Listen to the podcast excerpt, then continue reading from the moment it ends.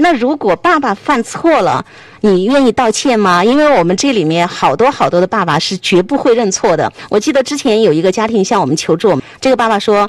要帮助我们家是可以的，但是绝对不能说我们有什么错的地方。如果孩子知道我们都有错，那我们今后还怎么可以去教育他？他觉得没有权威、没有威严，就不能教育孩子了。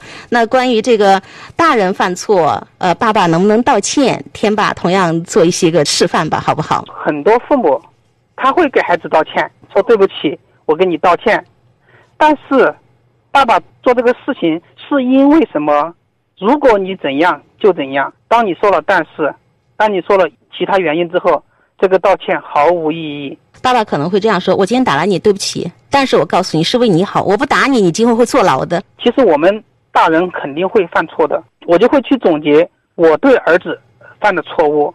其实我在养育天哥，天天这段时间这些年，其实我也犯了很多很多的错误，天哥也不是很满意。有一天，我就在想，把我最近对儿子犯的错误全部列出，然后我一条一条的给儿子道歉，看儿子会怎么样。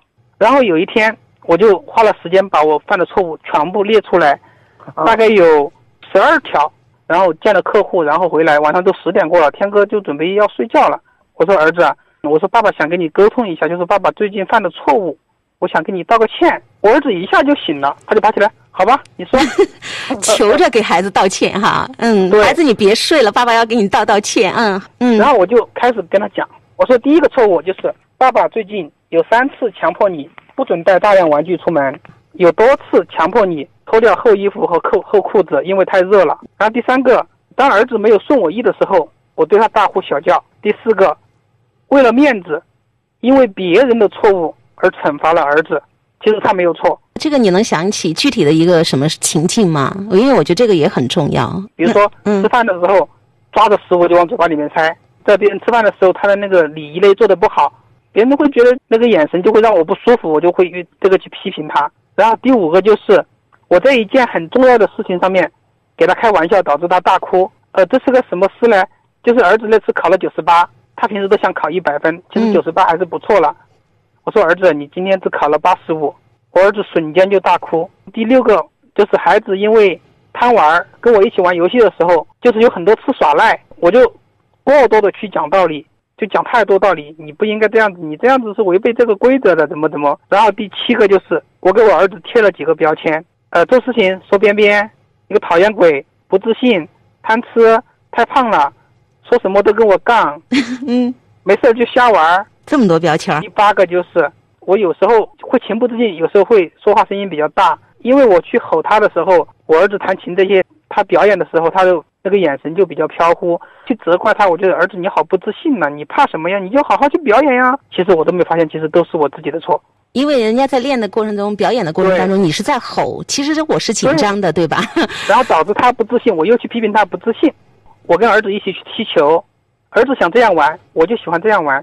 我大部分时候都顺着我。我想怎么玩去抢啊，去这样子，让我儿子不满意。那么那个时候我基本上都已经改了，我该道歉的时候我已经改了。第十个就是我不够耐心，我着急，我容易生气。然后我儿子也会因为一些小事情去吼弟弟妹妹，他生气。然后我又觉得儿子吼弟弟妹妹这个事情不对，我又去吼儿子。嗯。然后我儿子又去吼弟弟妹妹，就形成恶性循环。这个很形象。第十二个就是我有时候我在工作，就是有比较稍微重要的工作，我儿子就会来弹琴啊或者怎么样弄我，爸爸不陪我玩，烦得很。我说你走开，烦死了！有我让他不满意的时候，他又说我烦死了，口头禅就传过去了哈。然后他说我烦死了，我就觉得，哎，你怎么可以对爸爸这样子啊？我总结了这十二条之后给儿子，我儿子每一条都给我点评了。哎，还点评？他说，比如说我他考九十八分，我说八十五，他就觉得这个事情对他来说是极大的伤害，他现在都记得很清楚。然后我就给他道歉，道了歉之后，我就说儿子，爸爸犯了这么多错误，怎么办呢？我说你可以有三种方式。来选择惩罚爸爸，第一个就是打爸爸的手板，嗯，第二个就是用剑齿打爸爸的屁股，第三个就是让爸爸去做俯卧撑。我儿子听了就特别开心，好啊，好啊，好啊！我又给他另外一个选择，我说你也可以选择就是获取奖励来取代对爸爸的惩罚。然后我儿子就乐了，他说我保证不买一千块钱以上的东西。第二天我儿子就问我要了五块钱去买了一个。小小的乐高，然后当天晚上，我儿子其实平时他有时候会会不洗漱就去睡觉，那一天我跟他道完歉之后，他是自觉的去洗漱，然后独自去自己的房间，然后和我和我老婆抱了之后，一秒就睡觉了，就头偏过去就睡着了。我这一次道歉，我真的是很真诚的，就从他秒睡的这个事情。所以说我之前说的是爸爸的陪伴，爸爸的态度可以让孩子有很好的睡眠。其实真的也佐证了这个事情，心满意足，心满意足。对对对，爸爸列出了十二条，多么的真诚，孩子又逐一的进行点评，记忆犹新每一件事情。所以我们经常说。我们不经意的一些表达，如果说的不好的话，那些话就是一颗一颗的钉子哈，钉在孩子的心上，所以那就是一颗一颗的创伤。什么时候孩子会好，我们不知道，会影响他人生多久，我们也不清楚。所以通过刚刚天天爸爸的这样的一个呃分享，希望家长朋友们就是在跟孩子相处的过程当中，我们说细枝末节嘛，就会塑造你孩子今后的人格。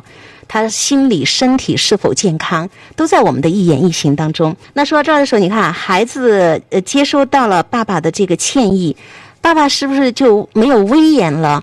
孩子就觉得爸爸的形象变得不高大了，孩子就觉得爸爸可以嗯随便欺负了。呃，刚才你说那个爸爸说啊，爸爸是没有错的，说爸爸有错就爸爸就没有威严。教育的一个有推动力的东西，它是什么呢？一个最大的前提是什么呢？是关系。那爸爸道歉这个事情，他把极大的拉近了爸爸和儿子之间的关系。是的，是的，这种亲密感大大加强了。就是过去爸爸犯的错，孩子知不知道？知道，但是你不说，那么小弱小的一个儿子，我也不敢去说，说了你也不一定听我的。今天你低下来了，你主动跟我承认你这个错。啊，就相当于你主动把你最软肋的东西呈现给我，嗯，就像大家是闺蜜的关系。什么是闺蜜？就是我知道你最软肋的东西，我们就是闺蜜。那这个东西它会拉近和儿子之间的距离，拉近了以后，孩子是非常清楚父母对自己有一些什么样的期待的。比如说刚才王林讲了，他啊期肯定父母期待说你晚上要自己刷牙、睡、洗漱这些东西，他早就知道，因为父母都早在念叨这东西，对吧？嗯嗯。那今天你顺了我的心。我也要顺你的意，大哥们儿才这样才合情合理。那个父亲跟我表达东西说那个威严，这个威严当然是老一套的东西了。我压着你，你害怕我，所以你在做我，你想要你做的东西，是因为你害怕我。那有一天孩子不害怕我们了，那很有可能我们不害怕了。到了十三、十四岁的儿子的时候，你打也打不过人家，跑也跑不过人家，那还干嘛？所以那个时候孩子如果在前期受了父母很多欺压的。那那个时候反过来的时候，他就说：“来啊，我们俩来干一仗啊！”这是一种，另外一种他直接干你，然后你还不一定敢反手。这是一种，另外一种是等你老的时候，他想怎么管你就怎么管你，对吧？今天很很常见嘛，对不对？你那个时候弱了嘛？呃，有些人在那个孩子青春期的时候不让孩子谈恋爱，就很粗暴。等你老的时候，假设你丧偶了，孩子说不准谈恋爱，不准耍朋友，那不是一样一样的吗？那今天他王林和他儿子通过这个道歉，把关系大大拉近了。拉进来以后，他是用爱的力量去影响和滋润的孩子，他是影响。就是有些爸爸，我现在力量比你大，所以我可以用力量来让你臣服哈。对。孩子害怕你，这个不是真正的权威，对吧？对对对。这是暂时的一个屈服，真正的那个权威是在爱和信任的基础上去建立的。孩子会崇拜你，真这个才是真正有力量型的爸爸。动物就是当他。确认你足够爱他，他也非常信任你的时候，动物它会把肚皮最柔软的那个部分亮出来，因为它是感受到了最那个绝对的爱，还有就是那个安全感，对安全感、信任，无比信任你，它才会有这样的一个姿态。孩子从爸爸的这所有的这个道歉当中体会到了信任，体会到了爱啊，这样的一些个力量，所以秒睡。而且最后你看，孩子说：“放心吧，老爸，呃，我保证哈不会买一千元以上的奖励。”但是你说孩。子特别天使，只要了五块钱去买了一个乐高。就是孩子们更容易去包容大人，大人们犯的错误并不一定真诚的去面对，因为孩子就是你打了他，他会有时候会抱着你，他是来原谅我们，但是很多时候我们却用很多就是不合理的方式去伤害孩子，给自己很糊涂的就过去了。做爸爸一定要做智慧的爸爸，同时也真的是要做真诚的爸爸。